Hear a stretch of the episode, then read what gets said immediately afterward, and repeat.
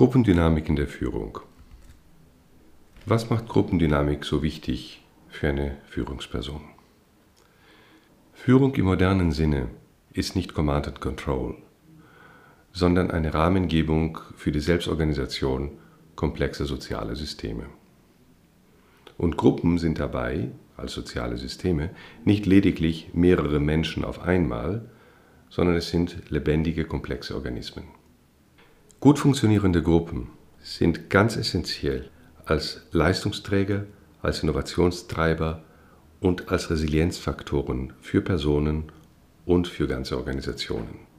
Wohingegen dysfunktionale Gruppen sehr große Schäden anrichten können, ebenfalls sowohl bei Personen als auch bei Unternehmen. Und eine Führungsperson sollte wissen, dass ihre Leistung letztlich die Leistung der von ihr geleiteten Gruppen ist. Deswegen ist Gruppendynamik so wichtig für eine Führungsperson. In diesem Kapitel werden Sie lernen, wie Gruppen funktionieren, wie die Funktionalität von Gruppen gefördert werden kann und wie Gruppen dysfunktional werden. Sie werden auch lernen, welche Konsequenzen sich für die Führung ergeben. Jetzt schauen wir auf ein paar Grundbegriffe der Gruppendynamik. Sie werden sicherlich das alte, aber heute noch gültige Modell der Gruppenphasen kennen. Forming, Storming, Norming, Performing. Das Forming ist die Phase, in der ein Team, eine Gruppe zusammenkommt. Im Storming geht es sozusagen drunter und drüber.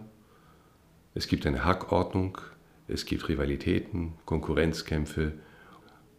Norming ist die Phase, in der eine Gruppe sich Regeln gibt, die Hauptaufgaben, die Rollen klärt, Verantwortlichkeiten und so weiter. Und das Performing ist dann die Phase, in der die Arbeitsgruppe als echte Arbeitsgruppe funktioniert und Leistung generiert. Häufig wird dann auch eine fünfte Phase ergänzt, nämlich das Adjoining, das Auseinandergehen der Gruppe, wenn ein Projekt beendet ist oder wenn eine Aufgabe vollzogen ist. Wichtig ist zu wissen, dass diese Phasen nicht linear, sondern zirkulär verlaufen. Beispielsweise kann eine gut arbeitende Gruppe irritiert werden durch externe Faktoren, beispielsweise durch eine Regeländerung des Suprasystems der Organisation. Oder es kann sein, dass durch das Hinzukommen oder den Abgang von Gruppenmitgliedern das ganze Gefüge so durcheinander gerät, dass ein Storming wieder von vorne beginnt. Jetzt werfen wir einen Blick auf das Gruppenleben. Was macht eine Gruppe zu einem lebendigen Organismus? Als erstes ist die sogenannte Matrix zu nennen. Die Matrix ist die Summe aller Geschichten einer Gruppe. Also der Gründungsmythos, der Verlauf dieser Gruppe, die Erfolge der Gruppe, die Misserfolge. Das ist also die Geschichte und die Geschichten dieser Gruppe. Sie gehen in eine Gruppe und hören Geschichten, die ganz lebendig klingen, so als wären sie gestern passiert. Und sie merken manchmal, dass Namen fallen, die gar nicht mehr da sind. Und es gibt auch die Paradoxie, dass Menschen ganz lebendige Geschichten dieser Gruppe erzählen, die selbst gar nicht dabei gewesen sind, als sich diese Geschichten ereignet haben.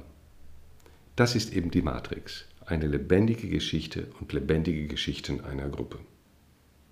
Zur Matrix einer Gruppe gehört auch die Gesamtheit der individuellen Hintergründe ihrer Mitglieder.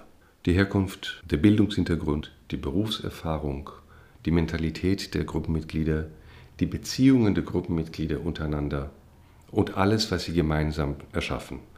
Die Artefakte als sichtbare Ausdrucksformen einer Gruppe, die expliziten geäußerten Standpunkte, also die Regeln, Mission Statements, Strategie und so weiter, aber auch die eher unbewussten, die eher impliziten Grundannahmen in einer Gruppe. Will sagen, ob eine Gruppe eher eine sehr traditionell denkende Gruppe ist oder sehr konservativ oder sehr hierarchisch oder ob das eine sehr innovative Gruppe ist, eine unruhige Gruppe und so weiter und so weiter. Die Matrix einer Gruppe ist identitätsstiftend und bietet den Mitgliedern eine Heimat, soweit im positiven Sinne. In ihrer dysfunktionalen Ausprägung kann aber die Matrix dazu führen, dass eine Gruppe sich beispielsweise abschottet oder dass eine Gruppe aufgrund der Etablierung einer Komfortzone sich gar nicht nach vorne wagt, keinen Mut hat, Neues zu probieren. Oder gar, dass in einer Gruppe sich ungesunde Denkweisen breit machen, Bias, Exklusion anderer Meinungen, Feindseligkeit gegenüber der Außenwelt und so weiter. Das zweite Element im Leben einer Gruppe ist die Kommunikation. Und zwar die gesprochene, aber auch die nicht gesprochene Kommunikation. Zur Sprache gehört die Sprache an sich, die Sprachmelodie, der Sprachcode, die Mundart einer Gruppe, aber es gehören auch Gestik, Mimik, Garderobe, Sitzordnung, Habitus, Verhalten der Gruppenmitglieder. Wie Paul Watzlawick sagte, man kann nicht nicht kommunizieren. Und wir wissen aus eigenen Erfahrungen, dass die Kommunikation einer Gruppe sowohl inkludieren als auch exkludieren kann. Es gibt Gruppen, in denen man sich sehr schnell heimisch fühlt und eingeladen fühlt. Und es gibt andere Gruppen, die einem signalisieren durch ihre Kommunikation, hier bist du nicht erwünscht. Oder hier musst du erstmal eine ganze Menge Arbeit leisten, bevor es in Frage kommt, dich zugehörig zu fühlen. Ebenso kann Kommunikation ermuntern oder verletzen, konstruktiv oder destruktiv sein. Das dritte Element des Gruppenlebens, das ist die sogenannte Lokalisation. In einer Gruppe sind ja sehr viele Persönlichkeiten. Und diese Persönlichkeiten sind gleichzeitig Kristallisationspunkte für das Gruppengeschehen. So entstehen Phänomene wie beispielsweise Expertise und Zuständigkeiten. Man weiß, wenn es um technische Aspekte geht, fragt man am besten X. Wenn es um eine gute Kommunikation zu Nachbargruppen geht, na, dann fragt man besser den Y. Wenn es darum geht, die Gruppe zusammenzuführen, dann fragt man Z. Und so entstehen förderliche oder eben auch dysfunktionale Rollen.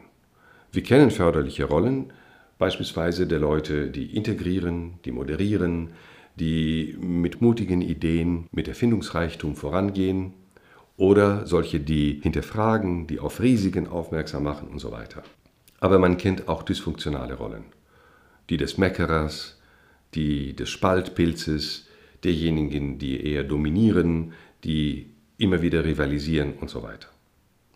Durch diese Lokalisation aufgrund persönlicher Eigenschaften innerhalb einer Gruppe entstehen aber auch Biasse, Überlastungen, beispielsweise bei Personen, von denen man denkt, naja, wenn alles nicht läuft in der Gruppe, dann gib es ihm oder ihr, dann wird es schon laufen. Und so entstehen Etikettierungen für Menschen, die dann am Ende innerhalb einer Gruppe überlastet werden. Oder gar es entstehen Schubladendenken und so entstehen auch Sündenbockrollen.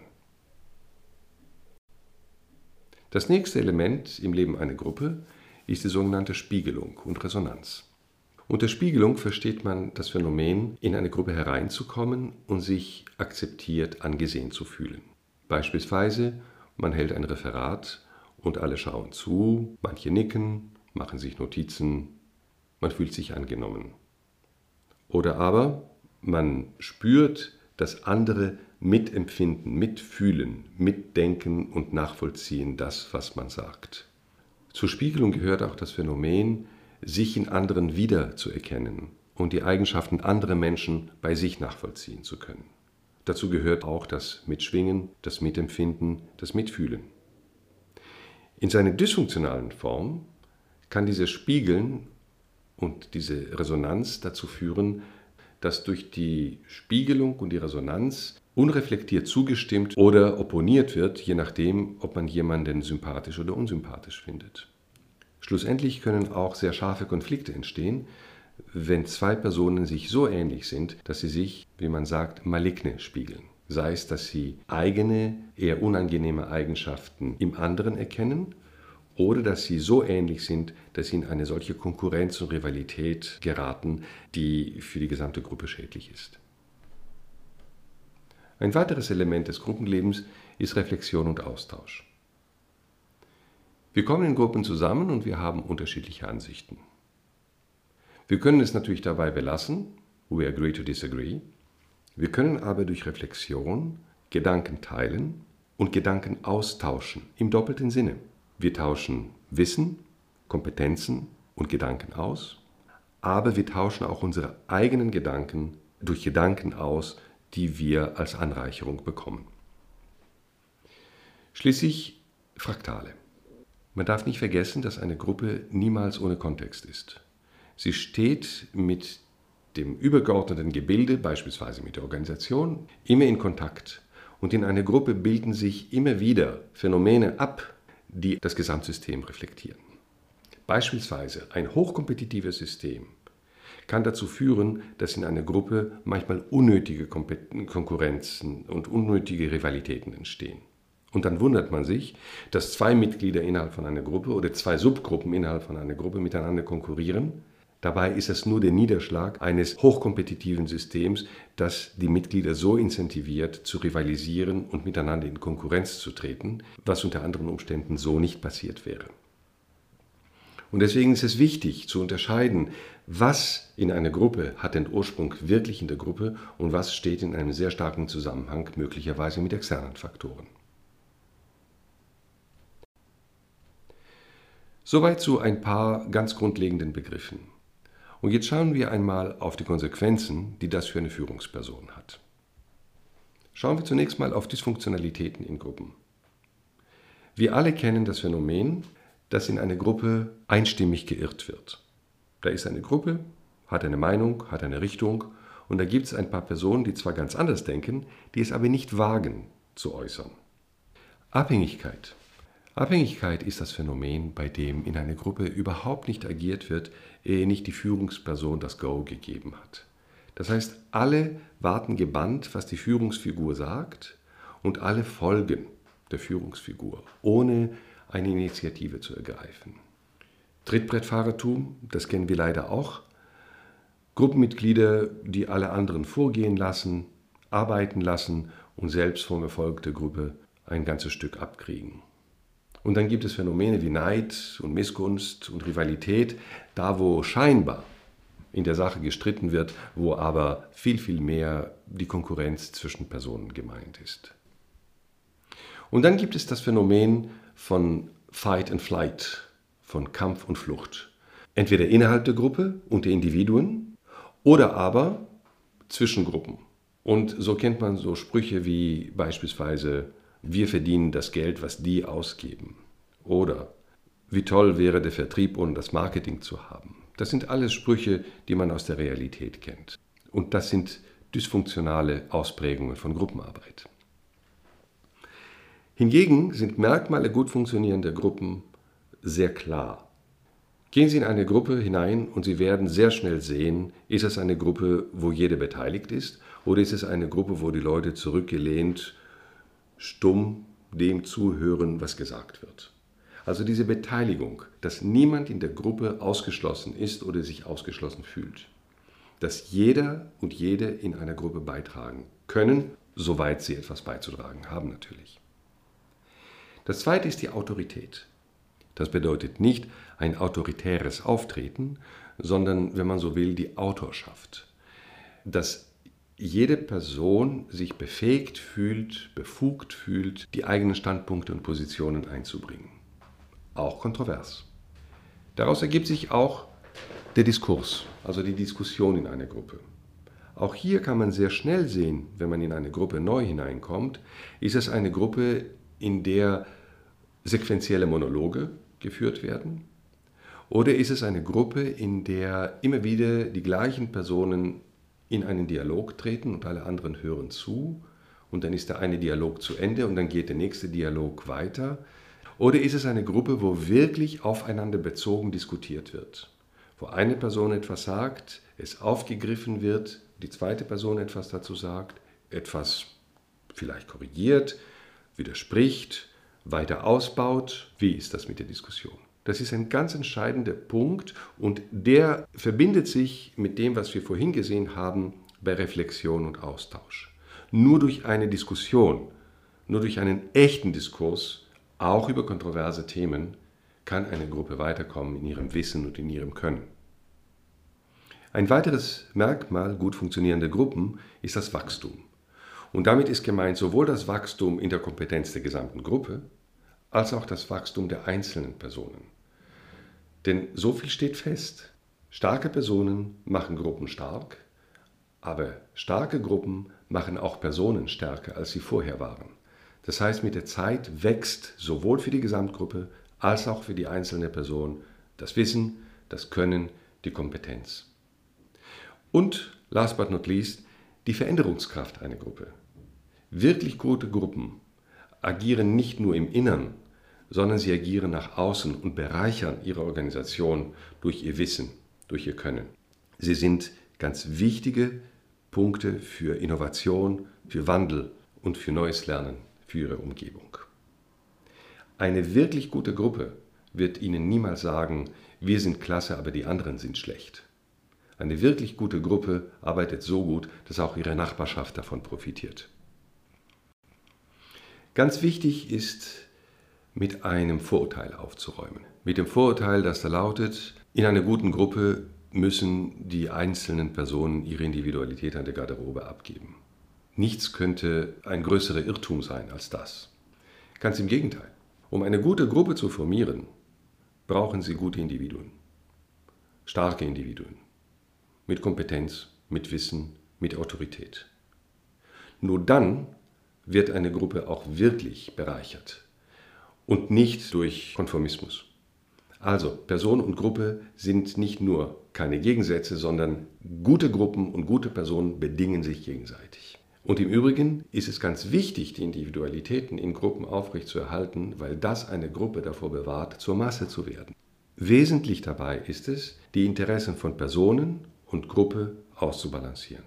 Wenn eine Person in eine Gruppe eintritt, kann es zu erheblichen Verunsicherungen führen.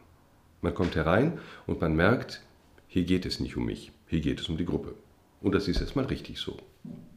Diese Verunsicherung muss überwunden werden. Das heißt, die Person muss den richtigen persönlichen Modus finden, um nicht überfahren zu werden durch die Gruppe, aber auch selbst die Gruppe nicht zu überfahren. Wenn es gelingt, dann gelingt auch die Integration von Person und Gruppe. Wenn es nicht gelingt oder solange das noch nicht gelingt, gibt es erhebliche Verunsicherung bei der Person und wir neigen dann als Personen dazu, zu diesen Verhaltensweisen zurückzufallen, die uns am vertrautesten sind. Und so passiert es beispielsweise, dass eine Person in eine Gruppe kommt und plötzlich sich arrogant verhält. Oder im Gegenteil ganz stumm bleibt. Oder anfängt, den Pausenclown zu geben. Oder den Meckerfritzen zu machen und so weiter. Also die Begegnung zwischen Person und Gruppe ist etwas ganz Wichtiges und es, ist, es trägt erheblich dazu bei, dass eine Gruppe gut funktioniert und dass die Individuen in einer Gruppe gut funktionieren. Das Gleiche, was man zwischen Person und Gruppe gesagt hat, muss man berücksichtigen für die Beziehung zwischen Gruppen. Nämlich, so wie eine Gruppe starke Individuen braucht, braucht eine Organisation auch starke Gruppen. Und die starken Gruppen sind wichtig als Kompetenz, als Sicherheits- und als Kommunikationsgebilde innerhalb einer Organisation. Eine Gruppe ist eben eine Agglomeration von einer Kompetenz in einer Spezialität. Gleichzeitig bietet Sie erinnern sich an die Matrix, eine gute Gruppe bietet eine Heimat und ein Sicherheitsgefühl für die Mitglieder. Dann muss man natürlich auch sehen, dass eine Gruppe mit den anderen Gruppen vernünftig kommuniziert und eine starke Gruppe ist eben auch ein sehr guter Kommunikationsfaktor mit anderen Gruppen.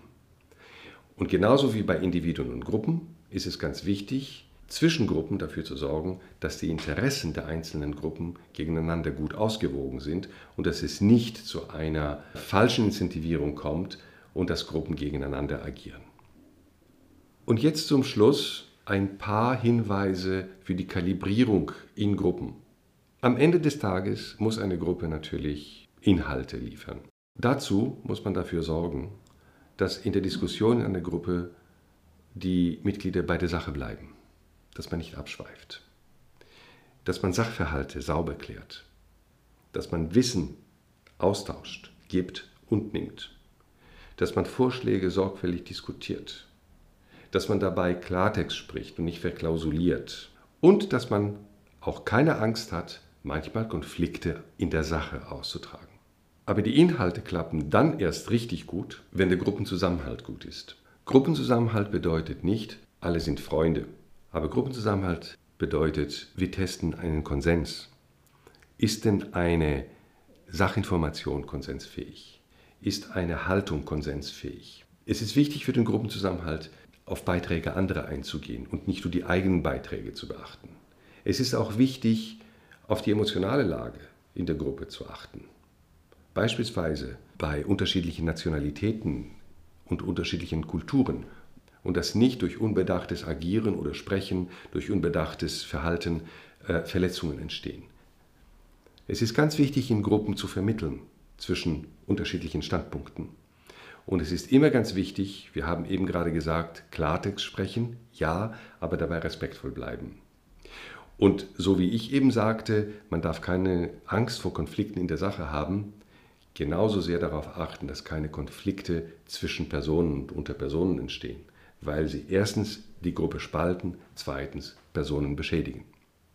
Also alles in allem ist beides wichtig, die Inhalte und der Gruppenzusammenhalt und beides bedingt sich gegenseitig. Ein guter Gruppenzusammenhalt ist eben nicht nur ein soziales Wohlfühlphänomen, sondern es ist ein ganz glasklarer und harter Erfolgsfaktor. Zum Schluss ein paar Worte zur Konsequenz für die Führung. Was bedeutet das alles, was wir gesehen haben, für eine Führungsperson? Mein Mantra ist Connection First, Content Follows. Sorgen Sie für gute, belastbare Beziehungen in einer Gruppe.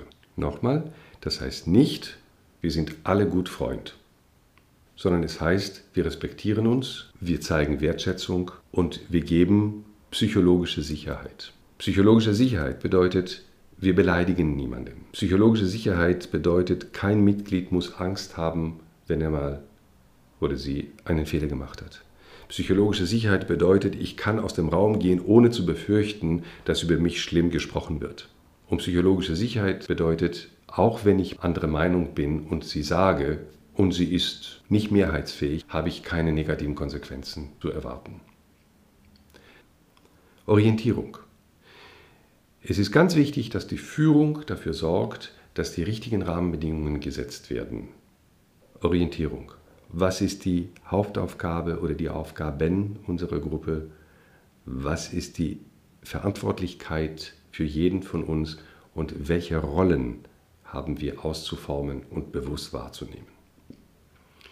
Und dann gilt es, den Ausgleich zu schaffen zwischen Individuen, Individuen und Gruppe und zwischen Gruppen. Und last but not least, das, was ganz am Anfang anklang, moderne Führung bedeutet Rahmen geben, Empowerment ermöglichen und Impulse geben. Das waren ein paar Gedanken als Grundlage für die Gruppendynamik in der Führung. Und ich freue mich sehr auf die Diskussion in unserem Seminar.